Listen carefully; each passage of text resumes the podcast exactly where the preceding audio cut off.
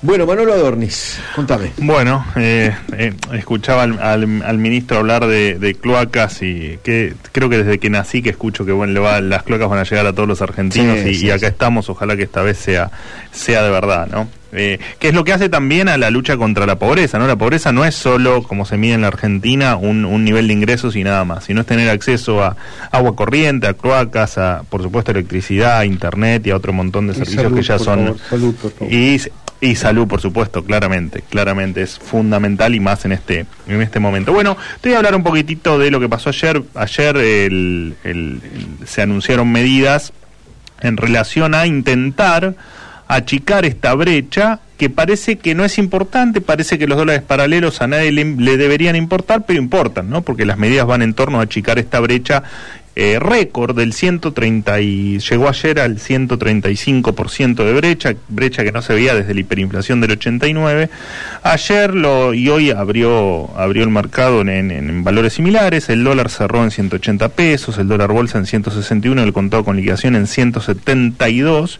Está claro que las medidas no, no, no, no, no, no tomaron o no se transformaron en ningún efecto positivo en el mercado. Eh, y empiezan a surgir algunas dudas, ¿no? Si efectivamente este poder que aparentemente eh, estaría concentrado en Guzmán, no solo por las decisiones del Banco Central, que también estarían en, cabeza de Guzmán, sino también por las decisiones que toma el Ministerio de la Producción, el, Ministerio de Culfas, eh, que todo pasa si se quiere a tener como cabeza a Guzmán, si no se hizo efectivamente para que tras un fracaso de estas medidas, Guzmán de un paso al costado y dice el fusible que necesita el gobierno para dar vuelta a la página y empezar de nuevo. La verdad es que me suena poco, ¿no? Que todo se solucione sacando a Guzmán, dando vuelta a la página y creyendo que con eso se va a recuperar la confianza.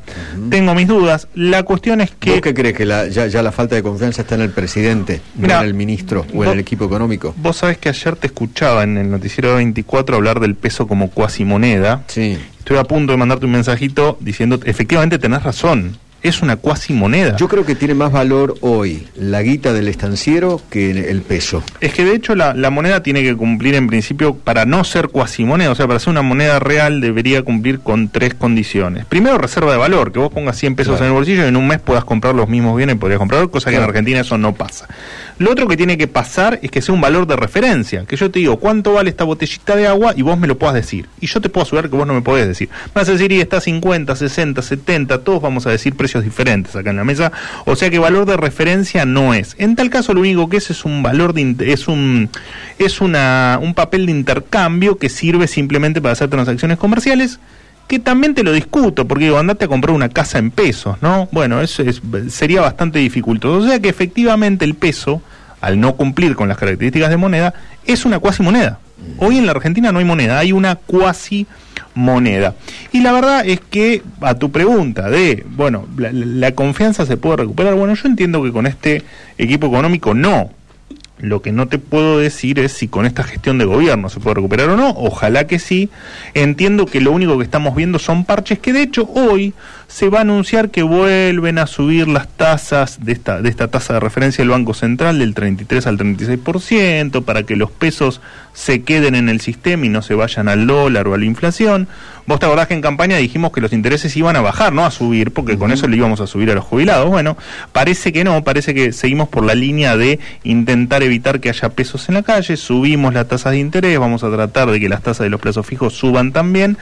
Bueno, veremos, yo creo que es más de lo mismo y me parece que, estos días eh, tal vez veas un poco de tranquilidad en el mercado, pero entiendo que esta inestabilidad va a seguir. Y después estos intentos de, por ejemplo, blanqueo para la construcción, ¿no?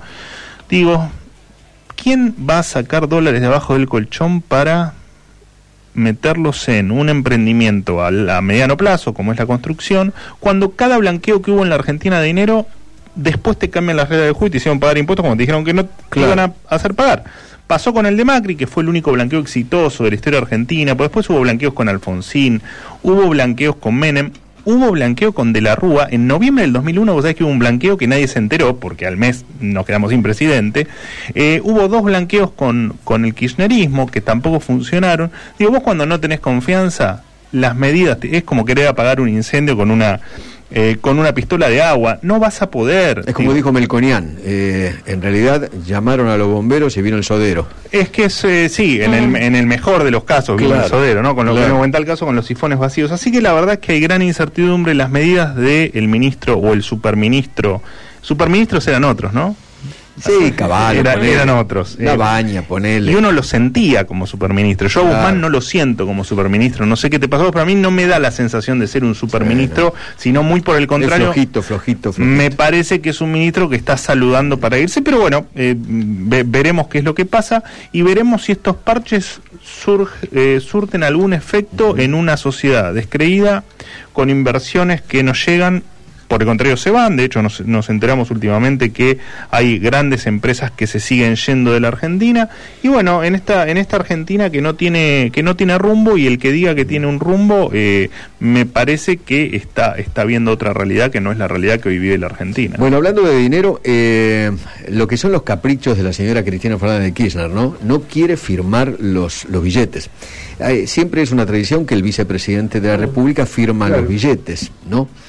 No, no, no, ella dice que no. No, con, con animalitos ella no firma. ¿Quién firma? Eh, Sergio Massa. Los va a firmar el presidente de la Cámara de Diputados. ¿eh? Bueno, no querrá. No. es una cosa. No quiero ser grosera, no, la verdad, pero. No, no, pero digo, digo este, la vicepresidenta está en cosas importantísimas. Qué, difícil ¿eh? todo, qué difícil. Es todo tan es difícil. Es, bueno, no que no no no querrá quedar pegada a a, esta cuasimoneda, ¿no? Que está camino de la desaparición. Me parece que no le gustan los animalitos en el billete. Entonces, eh, parece, ¿no? 10.49.